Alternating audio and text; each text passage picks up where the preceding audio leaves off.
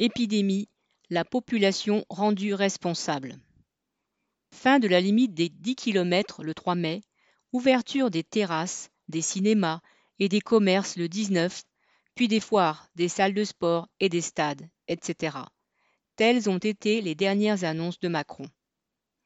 Incapable d'annoncer un recul de l'épidémie et surtout incapable de prendre les mesures qui protégeraient un tant soit peu les travailleurs et soulageraient vraiment les soignants, le gouvernement continue d'annoncer des mesures de restriction, puis d'ouverture, pour tenter de montrer qu'il maîtrise la situation et sait où il va. La levée progressive des mesures de confinement est annoncée alors que le nombre de cas a à peine commencé à se stabiliser. En réalité, l'épidémie est loin d'être jugulée.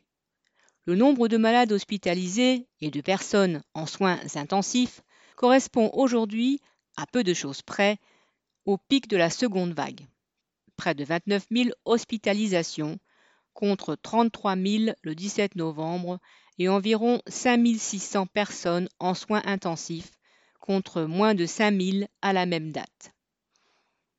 Pour faire patienter la population, les autorités ont donc remplacé les objectifs chiffrés de nombre de cas par quelque chose de plus positif, qui rappelle davantage le calendrier de l'Avent, chaque semaine, on aura, entre parenthèses peut-être, le droit d'ouvrir quelque chose, entre parenthèses là où c'est possible.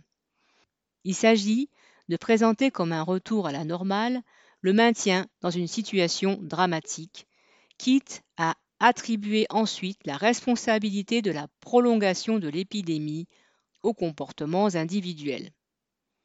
À l'hôpital, l'épuisement qui s'ajoute à la surcharge de travail rend néanmoins la situation des soignants encore pire que l'an dernier.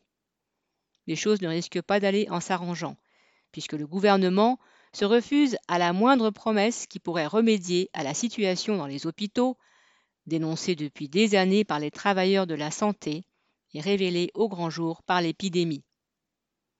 Pour le reste des salariés, les mesures d'assouplissement du droit du travail ont été prolongées le patronat s'efforce de les contraindre à poser des jours de congé pour limiter au minimum les vacances dont ils pourraient disposer une fois la crise sanitaire passée. S'il y a quelque chose qui n'a été ni confiné ni réduit ces derniers mois, c'est bien le cynisme du gouvernement et l'avidité de la classe patronale. Sacha Camille.